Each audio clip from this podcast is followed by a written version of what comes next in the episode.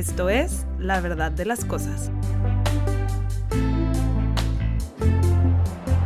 En este podcast escuchamos casos reales, historias reales de personas que no saben qué hacer ante lo que les está pasando para aprender, para ver qué opciones hay cuando nos encontramos en una situación así.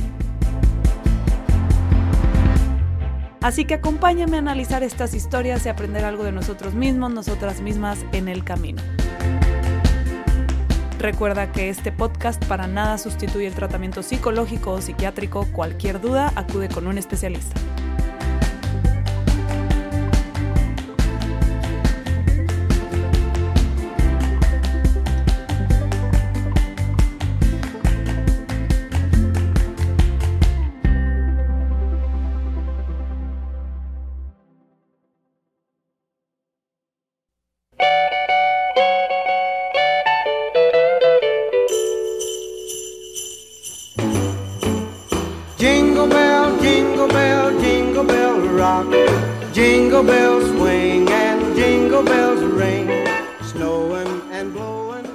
Hola, hola, ¿cómo están? ¿Cómo están? Yo soy tu host Isa Canales y te doy la bienvenida a un nuevo episodio de La Verdad de las Cosas. Yo ya me puse en mood navideño. Aquí quienes me ven en YouTube pueden ver mi gorrito navideño. Porque pues ya estamos algunos días de, de Navidad y de Año Nuevo y todo eso. Y pues definitivamente quería hacer un especial en estas fechas porque sí son fechas que pueden traer mucho estrés. O sea, son fechas que aunque están padres y, disfrutamos muchas partes de ellas porque son fechas muy socialmente activas, a lo mejor vemos a personas que normalmente no vemos, eh, no sé, tenemos más eventos que a lo mejor normalmente no tenemos y eso nos puede gustar, pero por el otro lado también nos puede generar mucho estrés, ¿no? Porque pues simplemente el lidiar con a lo mejor algunas personas que no son de todo nuestro agrado, nada más porque pues son nuestra familia y a veces no nos queda de otra, o a lo mejor si hemos vivido alguna pérdida este año o en algunos que otros años anteriores, en estas fechas tiende a ser cuando más sentimos esa pérdida, como que pues son fechas en las que estamos disfrutando con nuestros seres queridos y obviamente extrañamos a los que no están, ¿no? Entonces también esa parte puede ser difícil. Si estamos pasando por momentos en los que nos sentimos muy solos o solas, estas fechas también pueden exacerbar ese mm, sentimiento. Entonces, sí son fechas que aunque están muy padres por un lado, pueden traer muchas cosas difíciles por el otro, ¿no? Y pues la carta de hoy eh, me la escribe Ana y Ana no es la excepción, Ana está pasando pues por ahí por algunos temas relacionados con justamente la cena de Navidad. Entonces, por eso quise hacer este especial, porque pues me llegó la carta de Ana y pues creo que ameritaba hacer un especial navideño. Antes de continuar, antes de leerte la carta, nada más te quiero recordar que en la plataforma que sea que me estés escuchando, si te suscribes y me dejas una calificación, un like, lo que sea, que dependiendo de la plataforma en la que estés, a mí me ayuda muchísimo y te lo agradecería. Pero bueno, después de esta breve pausa comercial, seguimos con el episodio navideño de hoy y les voy a leer la carta de Ana para ya empezar a platicar de todo lo que puede estar pasando con Ana, ¿no? Entonces, sin más rodeos, la carta dice así. Hola Isa, me llamo Ana y estoy demasiado enojada con mis papás. Este año decidieron que no quieren hacer cena de Navidad porque se van a ir de viaje ellos dos solos. Todos los años nos juntamos en su casa, mis hermanos con sus familias y yo con mi familia. Es una tradición súper bonita que a todos nos encanta y a mis hijos les ilusiona mucho. Este año mis papás decidieron irse de viaje desde mediados de diciembre hasta principios de enero, así que cancelaron la cena navideña. Lo peor es la forma en la que lo hicieron. Mi mamá escribió en un grupo que tenemos mis papás, mis hermanos y yo un mensaje que decía, Miren lo que su papá y yo nos regalamos de Navidad. Y una foto del itinerario de un viaje por crucero y sus dos boletos. Viendo las fechas es que nos dimos cuenta de que no iban a estar ni en Navidad ni en Año Nuevo. No puedo creer que nuestra tradición les valió. Me siento muy traicionada. A mis hijos es algo que les hace mucha ilusión y siento que mis papás no pensaron en eso. Hablé con ellos del tema y dijeron que les habían ofrecido un muy buen precio y quisieron aprovechar la oportunidad. Les dije, tratando de resolver el problema, que les podríamos completar la diferencia para que fueran en otra fecha, pero mi mamá dijo que ya habían pagado. Les dije que podíamos mínimo adelantarla para así tener la cena navideña juntos y dijeron que tenían mucho que hacer para prepararse para el viaje. Hasta les dije que podía ser regresando y su respuesta fue que estaban algo cansados de organizar las cenas y que la verdad es que querían aprovechar estas vacaciones para descansar. O sea que simplemente no quieren estar con nosotros y participar en nuestra tradición. Sé que ellos tienen derecho a hacer lo que quieran, pero en verdad me enoja demasiado. Mis hermanos y yo estamos tratando de organizarnos para así hacer la cena nosotros, pero la verdad me parece que es algo que deberían de estar haciendo mis papás.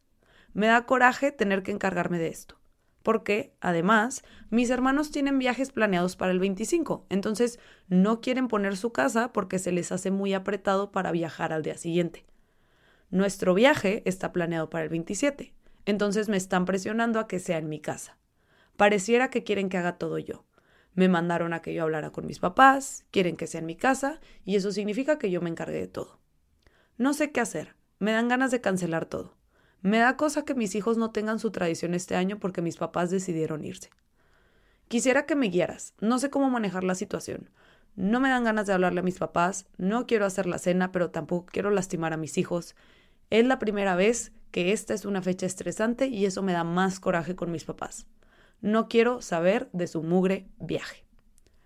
Gracias, Ana. Y pues bueno, este es el caso de Ana en nuestro especial navideño. Si se fijan, pues la temática está totalmente relacionada con la cena navideña, ¿no? Porque ahí surge el conflicto, porque los papás no quieren encargarse de hacer una cena navideña este año, ¿no?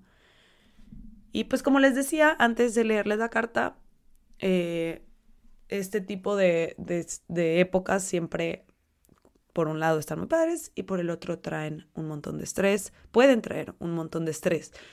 Y, les di varios ejemplos antes de leer la carta de varias eh, cosas que pueden ser difíciles en esta fecha, varias situaciones.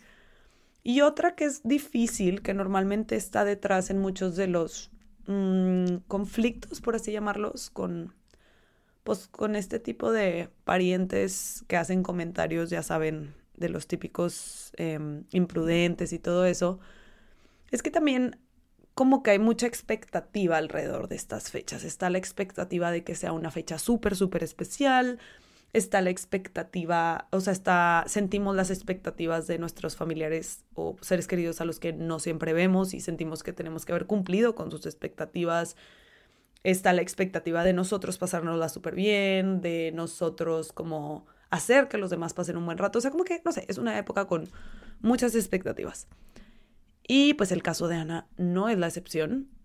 Sus papás eh, no quieren juntarse este año cuando Ana y sus hermanos, por lo que escucho, pero voy a hablar más enfocado en Ana, que es quien me escribió, pues tenían la expectativa de que sus papás sí quisieran, ¿no? Tener la cena de Navidad me habla mucho a lo largo de la carta de enojo.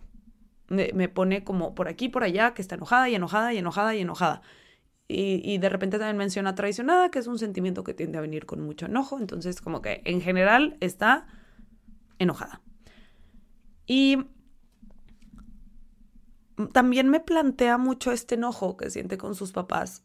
Me, lo pone como que en nombre de sus hijos. Me lo pone mucho como mis hijos estaban muy ilusionados por esto. A mis hijos es a quien están decepcionando mis papás, ¿no? Es como mucho de su enojo es mis hijos lo van a pasar mal por culpa de mis papás. Y, y pone mucho su enojo ahí. Y yo, más que enojada, la escucho muy dolida. Como que veo que le duele mucho que sus papás no quisieron seguir con la tradición este año. Sobre todo cuando me pone, ¿no? Que lo que más le enoja, que a mí más bien me parece que es lo que más me duele, es la forma en la que me lo dijeron. Los papás como que les mandan un mensaje por, por un grupo de WhatsApp y digo yo leyéndolo y me, eh, pues no sé, asumiendo, esta parte es asumida, pero estoy casi segura que es así, es, lo percibe como muy impersonal. O sea, los papás no fueron a su casa y le dijeron, oye, ¿sabes qué? Estamos pensando en viajar este año. No, como que tomaron su decisión ellos solos y nada más les mandaron un mensaje como muy impersonal, ¿no? Entonces, repito, me pone, me enoja, me parece que es me duele, me duele las cosas que mis papás están haciendo. Y esto de que me lo pone en nombre de sus hijos, muchas veces, para que las cosas nos duelan un poquito menos, las proyectamos en alguien más. No me duele a mí, le duele a mis hijos. Los desilusionados son mis hijos, no yo. Los decepcionados son mis hijos, no yo. Yo escucho que Ana en sí está muy desilusionada, muy decepcionada. Y que le duele que sus papás no están queriendo tener esta cena navideña que para ella es como, ¿por, ¿por qué no? Y, y de hecho, a ver, aquí le quiero leer porque me llama mucho algo que me pone aquí. Dice, o sea que simplemente no quieren estar con nosotros y participar en nuestra tradición. Como muy personal, como el problema es que no quieren estar con nosotros. Y algo que pasa cuando las cosas nos duelen, que veo que a Ana esto le duele, es que el dolor nos ciega y no, no logramos ver más allá, como que nada más vemos nuestro dolor y nos ciclamos en lo que nos dolió y, y nos cerramos mucho a todas las otras eh, puntos de vista que pueda haber o todas las otras versiones de la historia que nos estamos contando que puede haber. Entonces, aquí la duda es, ¿qué es lo que puede no estar viendo Ana? ¿Qué es lo que este dolor no, no, no, no está permitiéndole a Ana ver, ¿no? Y básicamente la pregunta que sería aquí muy clave, que es lo que Ana no está viendo, es ¿qué es lo que hizo que los papás tomaran esta decisión en verdad? Porque escucho que la historia que ella se cuenta es, no quieren estar con nosotros. ¿Qué implica un rechazo? ¿Qué implica un abandono? ¿Qué implica no los queremos tanto? ¿Qué implica no nos importan? Y pues sí, eso duele un chorro. Que tus papás te digan, no te quiero, no me importas, yo me voy a mi viaje, tú de como puedas, ahí te ves. Pues sí, eso sí duele mucho. Nada más que me parece que Ana no está viendo que hay muchas otras razones por las que los papás pueden no estar queriendo hacer esta cena y no tiene que ser personal. No, no, no, de hecho me suena que no es personal y ahorita llegamos a eso, pero no es personal, de hecho, no es, no los queremos y entonces ustedes arreglense como puedan, no nos interesan. No es eso. Y ella misma lo está viviendo. O sea, ella misma lo está viviendo ahora, que se está tratando de poner de acuerdo con sus hermanos y ninguno quiere hacer la cena porque es una chinga. No hay más, no hay rodeos. Es una chinga hacer una cena de Navidad para tanta gente. Y pues los papás ya tampoco quieren, no se quieren meter la chinga de hacer una cena de Navidad para tanta gente. Y eso no tiene que ver con no te quiero, no me importas, eh, no te quiero ver, no, es, híjole, es bien cansado hacer esta cena. No la quiero hacer, ah, porque hasta le dicen, es que este año la verdad queremos descansar. O sea, no es, es que este año ya no los queremos mágicamente, no, es, este año ya estamos cansados. No sé cuántos años lleven, me imagino que muchos, por como me lo escribe, haciendo esta cena, pero suena que ya, estás, ya están cansando, eh, cansados. Y algo que pasa cuando ponemos límites que no habíamos puesto antes, es que empezamos a cambiar la dinámica con la persona a la que le estamos poniendo límites. Si yo nunca le he puesto límites a mis hijos, se los empiezo a poner y entonces estoy cambiando mi dinámica con mis hijos, ¿no? Em, y a las personas como que no les gusta mucho que les cambien la dinámica. los humanos tendemos a querer mantener las cosas en un status quo, queremos que las cosas se queden como están.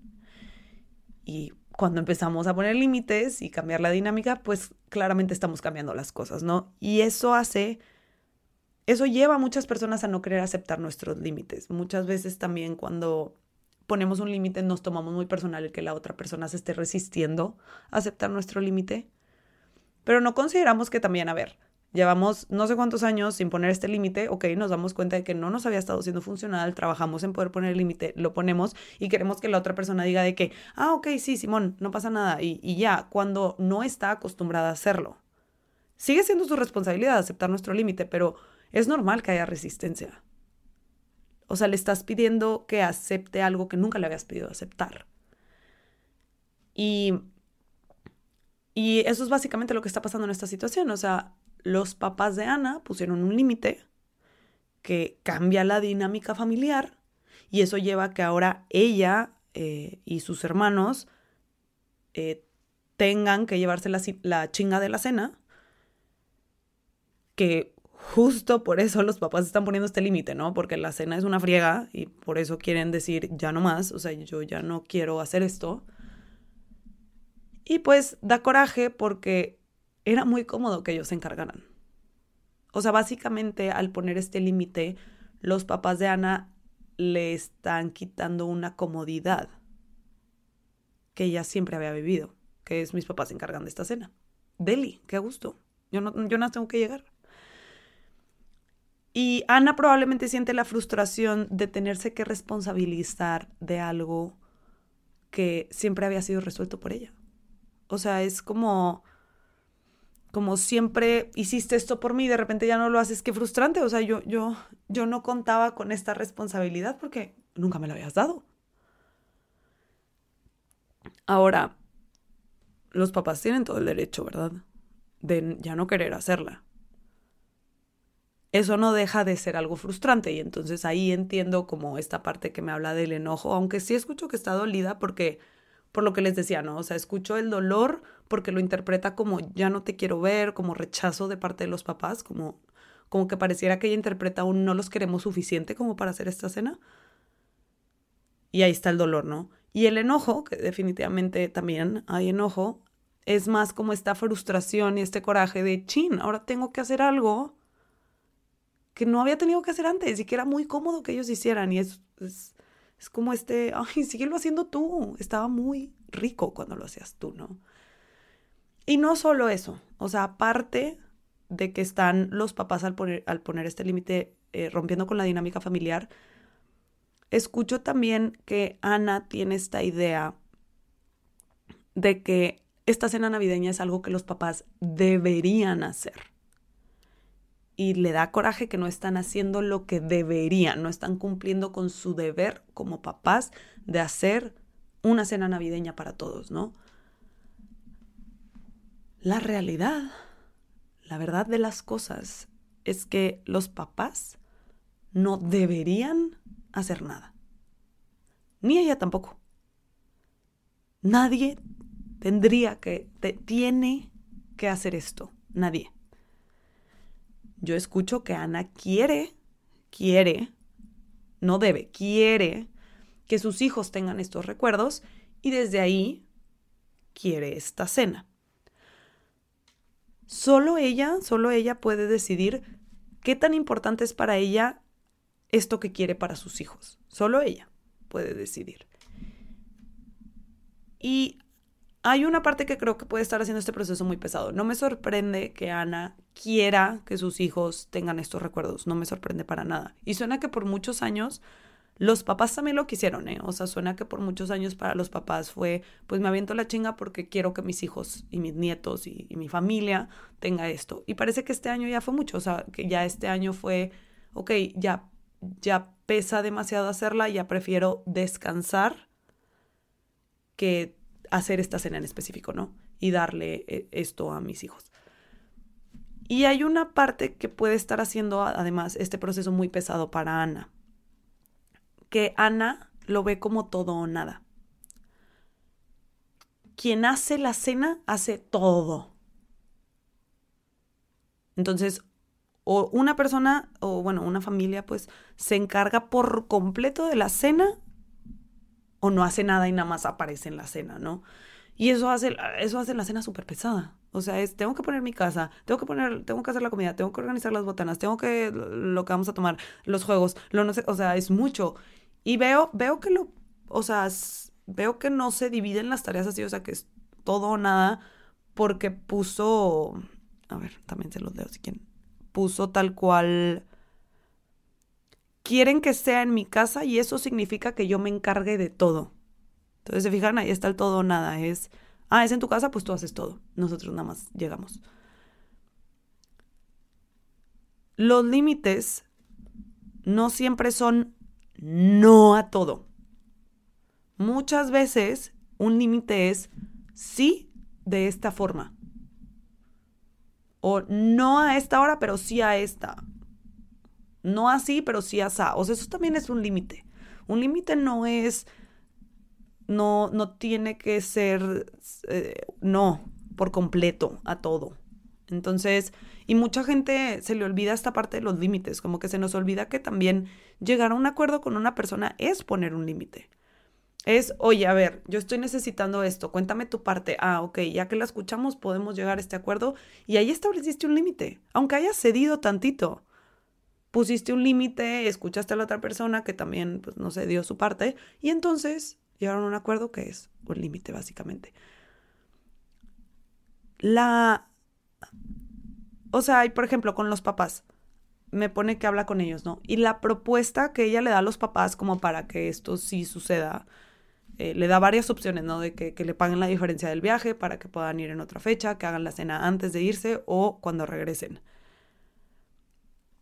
Y creo que Ana no se está dando cuenta que a ella y a sus papás les está pasando lo mismo no se quieren aventar la chinga de la cena y las propuestas que Ana le da no resuelven esta, este problema para los papás. Ahora, digo, no sé exactamente cómo fue esta conversación. Sí escucho que la mamá al final le dice como, la verdad estamos cansados, no, no queremos hacer la cena y queremos descansar. Ana, al estar tan cegada, como les dije al principio, con este dolor y, y la frustración de que le están quitando algo que es muy cómodo para ella, no, creo que no le prestó mucha atención a esa respuesta, porque en esa respuesta que le da la mamá estaba lo que en verdad está pasando, que es, güey, es una chinga. Y ya no puedo, o sea, ya no quiero, no, no, ya no, ya no puedo, ya no quiero, ya no quiero aventarme esta chinga por completo. Me pregunto cómo sería si Ana, en lugar de proponerles todas estas formas en las que ellos pueden seguirse aventando la chinga alrededor de su viaje, eh, les propusiera una forma en la que fuera menos... Chinga, estoy diciendo mucho esa palabra hoy. Yo soy grosera, una disculpa. Yo, a mí me gusta decir groserías y, y de hecho me contengo mucho en estos episodios, pero pues hoy no está pasando. Pero bueno, o sea, las, las propuestas de Ana no resuelven el verdadero conflicto, que es los papás ya no se quieren aventar todo esto eh, friega solos y entonces, pues no, no van a aceptar lo que Ana les está diciendo porque ninguna opción es cómo le hago para que, para que, se, para que sea menos pesado para ustedes. Entonces, y, veo que es porque nada más no lo está viendo, creo que no se está dando cuenta de, esta parte. Por lo que les digo, porque está un poco cegada en chino, o sea, igual, era muy cómodo. E incluso si, si empieza a ayudarles para que sea menos eh, pesado para los papás, sigue ya no siendo tan cómodo, ¿verdad? O sea, lo más cómodo era que los papás hicieran todo, claro, por supuesto. Qué padre que por muchos años lo hicieron, qué padre que por muchos años eligieron que sí querían hacerlo y tuvieron la energía para hacerlo, qué padre para Ana, para sus hermanos y para los hijos, ¿no? Ya no, ya no. Los papás ya están cansados, pues cada vez supongo están más grandes, ya no quieren. Y pues sí, deja de ser tan cómoda la cena para Ana. Pero si en verdad lo que ella más quiere es tener la cena, hay otras formas, ¿no? O sea, y, y por ejemplo, estas propuestas que le podría hacer a los papás en donde les ofrezca más bien ayudarles con la, con la cena. A ver, suena que la decisión de los papás de irse al viaje es tomada está, ¿no? O sea, ya está en las manos de los hermanos y de Ana hacer esta cena. Lo puede aplicar con ella misma. O sea, no tiene que decir sí a todo o no, o, no a todo. Puede ser, está bien en mi casa, pero vamos a hacerlo de esta forma. Entonces, también Ana puede checar en qué necesitaría ayuda para que hacer la cena sea no tanta chinga. Y entonces decirle a sus hermanos, va, en mi casa, pero ¿qué les parece si tú traes la cena, tú traes la botana? No sé qué, o sea, como que dividir tareas, si me explico, no sé cuántos sean, pero O sea, no tiene que ser, ok, va, pongo mi casa y yo hago absolutamente todo. Eso es a lo que voy. Ese es básicamente mi, mi punto. Y, creo que si logra ver estas cenas con esta flexibilidad, pues pueden, o sea, pueden tener una cena muy padre que no sea tan pesado para la persona que se está encargando. Porque sí veo que definitivamente eso es lo que le pasó a los papás. Y, y la realidad es que las demás personas no tienen por qué cumplir nuestras expectativas. Y si dejamos de lado el dolor, o sea, nos damos cuenta de que no es personal lo que las demás personas están haciendo. O sea, los papás no se están yendo a este viaje para chingarse a sus hijos, para fregárselos y decir, ojalá les vaya mal. O sea, no, no lo están haciendo por eso. Están tomando una decisión que a ellos les es funcional en este punto de su vida. Y si logramos dejar de lado esta parte, que básicamente sería no victimizarnos, no asumir que todo lo que las demás personas están haciendo es personal, y más bien nos relacionamos con los límites que nos ponen con curiosidad, podemos llegar a, más, a lograr acuerdos. O sea, por lo que Ana me contó en su plática con sus papás, no les preguntó por qué. O sea, como que, y digo, escucho que tampoco es como que, o sea, a ver, no sé qué tanto los papás estaban así tan dispuestos a decir como, la verdad, estamos cansados de hacer la cena porque todo cae para nosotros, o sea, también no sé qué tan abiertos están ellos a decirlos, o sea, sí le doy eso a Ana de que, bueno, no todo el mundo también es tan transparente con las razones por las que está poniendo sus límites, pero si ella y sus papás pudieran hablar de lo que en verdad está pasando y que los papás dijeran, oye, pues es que la verdad ya estamos cansados de que hacer la cena es, es mucha friega porque tenemos que hacer todo nosotros y ya estamos cansados. Porque lo que escucho es que los papás más bien como que huyeron. Fue que, como no les queremos decir que estamos cansados de hacer todo, huimos a un crucero. Entonces, como que veo que los papás no supieron cómo poner el límite de otra forma, que eso también son como, pues, los papás podrían haber comunicado el, oye, pues es que estamos cansados, como ven si nos ayudan, ¿verdad?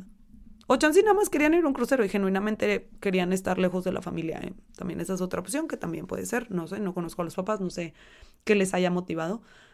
Eh, o sea, que cuál haya sido su mayor motivación de justo poner el crucero en esa fecha. Ellos dicen que por el precio. Eh, o sea, puede ser, puede ser que genuinamente nada más fue eso. Pero ese son el tipo de preguntas que habría que hacerles a ellos, ¿sí me explico? O sea, ese son el tipo de cosas de, si dejas a un lado tu dolor y dices, güey, a ver, esto no es personal, y llegas y preguntas, a ver, ¿qué onda? O sea, ¿y qué hizo que pusieran el crucero en esa fecha? Como que habían considerado que nosotros les podemos ayudar a poner la diferencia si quieren ir en otra fecha. O es que a fuerza quieren ir en esa fecha porque no quieren la cena, porque quieren estar solos. O, ¿sí me explico? O sea, es muy diferente la forma en la que tienes esta conversación si lo haces desde la curiosidad y no desde la victimización y el y el todo esto lo estás haciendo para fregarme o porque ya no me quieres o, o, es personal, ¿no? Entonces, pues sí, o sea, esto es lo que más o menos veo que está pasando en este conflicto que tiene Ana. Eh, repito, los papás pues nada más están estableciendo un límite y veo que a Ana le está costando aceptar el límite de los papás y ni siquiera se da cuenta que ella los está entendiendo perfectamente ahorita que los hermanos la están presionando a que sea en su casa. O sea, no se da cuenta lo mucho que los entiende. Entonces, sí le quiero ofrecer esta perspectiva en donde, pues, pues a ver, o sea, ¿qué es lo que a ti te está costando de poner tu casa? Es probablemente lo mismo que a tus papás. Entonces, pues bueno, em, en esta parte del, del podcast en la que resuelvo como las dudas de quien me escribe, no siempre me ponen tal cual dudas, pero Ana al final de su carta me pide guía. Y pues bueno, primero que nada, lo que más le sugiero a Ana es que se dé cuenta de, de que le está pasando lo mismo que a sus papás, que es básicamente que les da hueva hacer la cena, aunque sí Ana la quiere por un lado, no sé los papás, pero ella sí la quiere, nada más le da hueva todo el proceso de hacerla, que sí entiendo, o sea, sí saco. Este, pero entonces sí, le ofrezco que se dé cuenta que puede entenderlos perfecto. Segundo, le sugiero que hable con sus papás desde este lugar, desde este lugar en el que los entiende y en el que puede empatizar con ellos porque justo le está pasando. Y a lo mejor más como desde un lugar de gratitud por haberse aventado la friega tantos años. Y, y quizás ofrecerles como esta parte de, de a, a, la próxima, si, o sea, como más bien, ok, no, se los voy a replantear, es sí que hable con sus papás desde este lugar, pero a lo que me refiero es desde este también lugar que les decía hace rato de curiosidad, de cómo, a ver, ¿qué les está haciendo hacer esto? Descubrir qué les lleva a hacer esto en lugar de asumir que es eh, personal, en lugar de asumir que es que ya no les interesa, en lugar de asumir que es que no los quieren, en lugar de asumir, mejor preguntar y decir como, a ver, o sea, se fueron a adrede en estas fechas, ¿qué está pasando? ¿Qué está pasando que no quieren estar con nosotros en estas fechas. Quiero, quiero saber, ¿no? Que, o sea, hay algo que estamos haciendo nosotros, que, que es, ¿no? Y quizás la respuesta de los papás es, no, nada más genuinamente salió en esa fecha y nos gustó, o chancilla sale, que yo creo que lo más seguro es que salga él, la verdad es una friega y estamos cansados y no nos ayudan. Entonces, sí, que hable con sus papás desde este lugar en el que les comprende. Tercero, Nadie tiene que hacer ninguna cena. Nadie. En realidad no es un deber ser. O sea, están muy padres las cenas navideñas, pero no son un deber ser. Si quiere hacerla, y le, le planteo que se cambie también. Ay, le planteo. Suena muy raro eso. No sé. O sea, más bien le sugiero le sugiero que cambie la forma en la que se lo plantea a sí misma, por eso me confundí. Le, le sugiero que cambie la forma en la que se lo plantea a sí misma en lugar de ponérselo como tengo que hacer esta cena, aún quiero hacer esta cena. Quiero hacer esta cena porque quiero que mis hijos tengan la experiencia de esta cena. Ahora, si eso no, o sea, si decirlo así dice, ay, no, es que la neta no quiero, ok, pues no tienes que, no la hagas. ¿Sí me explico? O sea, no, no hay un deber ser. Y también le sugeriría que se dé cuenta de cómo está usando a sus hijos para proyectar lo que ella está sintiendo. Veo que a quien le ilusiona esta cena es a ella. Y, y quien, quien le, desilusionó que sus papás no la hicieran fue a ella. Chansey también a los hijos, pero que también se haga consciente y responsable de que ella también lo está sintiendo. Y entonces también puede agregar eso, ¿no? En este cambio que les decía de en lugar de tengo que hacer la cena, quiero hacer la cena por mis hijos y por mí, porque a mí también me ilusiona hacer esta cena, ¿no? Entonces, todo ese tipo de cambios de perspectiva creo que le pueden traer menos peso a toda la situación. Y definitivamente que acepte que necesita ayuda y que lo comente con sus hermanos y que lleguen a un acuerdo para que la cena no sea súper pesada para quien sea que la haga.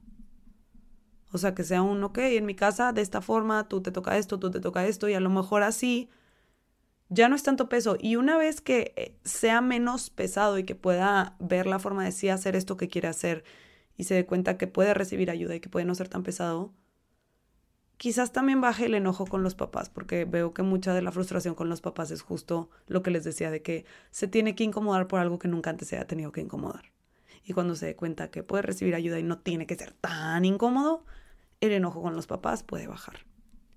Si de plano no se logra llegar a acuerdos, los hermanos dicen, no, la verdad yo no quiero llevar nada, o sea, prefiero no hacer nada o lo que sea, o sea, si de plano no se puede, le propongo a Ana que se dé cuenta de que lo que ilusiona de la Navidad es pasar un buen rato con nuestros seres queridos. O sea, sí, la cena está muy padre y todo, y los regalos, pero la verdad lo que está bien chido es la convivencia, o sea, estar con las personas que queremos. Y puede ella hacer algo sencillo y divertido en la que ella y sus hijos, y no me habla de, pareja, pero su pareja sí la tiene, eh, hagan algo y disfruten y, pueden estar muy contentos. Y, pueden pasarla súper bien. A lo mejor ha estado más padre otros años que están también con sus primos, pero pueden también pasar un muy buen rato. O sea, no a fuerza la única forma de felicidad e ilusión tiene que ser de la misma forma. O sea, si dices, ah, pues sí, está padre cuando me toca con mis primos, también estuvo padre de esta otra forma, ¿no? Entonces, y, y puede ser sencillo, puede, no sé, pedir pizza y ya, no sé. Y ya como última sugerencia, quizás para el próximo año, yo le sugeriría que con tiempo empiecen a dividirse las tareas de, de la cena y así quizás sus papás no tengan esta necesidad de huir, de, de irse, porque no se sienten apoyados a, hacer algo que aunque todos disfrutan, tiene mucha friega de organización detrás, ¿no? Entonces, a lo mejor sí con tiempo dicen, oye, ustedes todos los años han hecho esta cena, les agradecemos mucho, me, gustaría que empecemos como a dividirla para que sea más justo, para que no todo recaiga en ustedes. A lo mejor los papás dicen, ah, va, vamos a hacer la cena y, y pueden seguir con esta tradición, ¿no? Entonces, pues sí, eso es todo lo que veo en este caso de Ana. Creo que es súper importante que cuando nos estemos tomando algo personal o cuando algo nos esté como doliendo así mucho, lo exploremos, porque casi siempre hay algo detrás. Y es fácil caer en estos patrones de victimización de tú me estás haciendo esto a mí. Cuando a lo mejor nada más es algo que la persona está, está haciendo y ya, o sea, no, no tiene que ser algo que te hacen, sino algo que la persona hace. Y pues sí, te afecta porque cambia tu dinámica, al mismo tiempo nadie está obligado a hacer lo que tú quieres que hagan. Las demás personas, ni nuestros papás, ni nuestros hijos, ni nadie están en este planeta para cumplir nuestras expectativas. Tú tienes derecho a decidir qué haces con las decisiones que la otra persona está tomando, pero al final pues los papás no tienen por qué hacer la cena si no quieren. Ni Ana tiene que hacer la cena si no quiere. Ahora, si, si quiere hacerla, hay maneras de hacerla que no sea tan pesado. Entonces, pues sí, eso es lo que veo en este caso. Eh, espero que pues a Ana le haya servido y a quien sea que se identifique con alguna parte de lo que le pasa a Ana o quizás con todo lo que le pasa a Ana. Creo que estos temas de tomarnos las cosas personales y, victimizarnos sin darnos tanta cuenta o, o, cosas así o que las demás personas no cumplan nuestras expectativas es muy común. Normalmente hablamos mucho de los límites desde cómo es poner un límite, o sea, qué podemos hacer para nosotros poner límites. Y creo que me gustó mucho esta carta porque es el otro lado, ¿no? Es la dificultad a veces de aceptar los límites. Como a veces es, ala, me pusiste un límite y, y no siempre las personas que se resisten a aceptar nuestros límites lo hacen por, por, por malos o malas o porque quieran, no sé, no sé, o sea, por tóxicos o tóxicas, como dice mucha gente. O sea, no, no, no, siempre es por eso. A veces es porque, porque, ouch, me dolió tu límite, porque me lo tomé de esta forma, lo interpreté de esta forma. A veces es porque, pues, como les dije, estás cambiando la dinámica y esto no es cómodo para mí y es, es un proceso aceptarlo, ¿no? Entonces, sí me gustó mucho este, este otro lado de, de los límites, ¿no? Entonces, pues bueno, espero que les haya servido. Eh, acuérdense que si les gustaría que su historia apareciera en este podcast, me la pueden escribir a la verdad de las cosas arroba somosproceso.mx. Eh, yo ahí las leo, les contesto si su historia quedó y luego las analizo en este podcast. Cualquier cosa me pueden escribir a Somos Proceso, estoy en Instagram, TikTok y Facebook. Y pues bueno, hasta la próxima, felices fiestas, que disfruten mucho con sus seres queridos. Si no les toca estar con sus seres queridos, espero que disfruten mucho con ustedes mismos o con sea que les toque estar. Y pues bueno, hasta la próxima.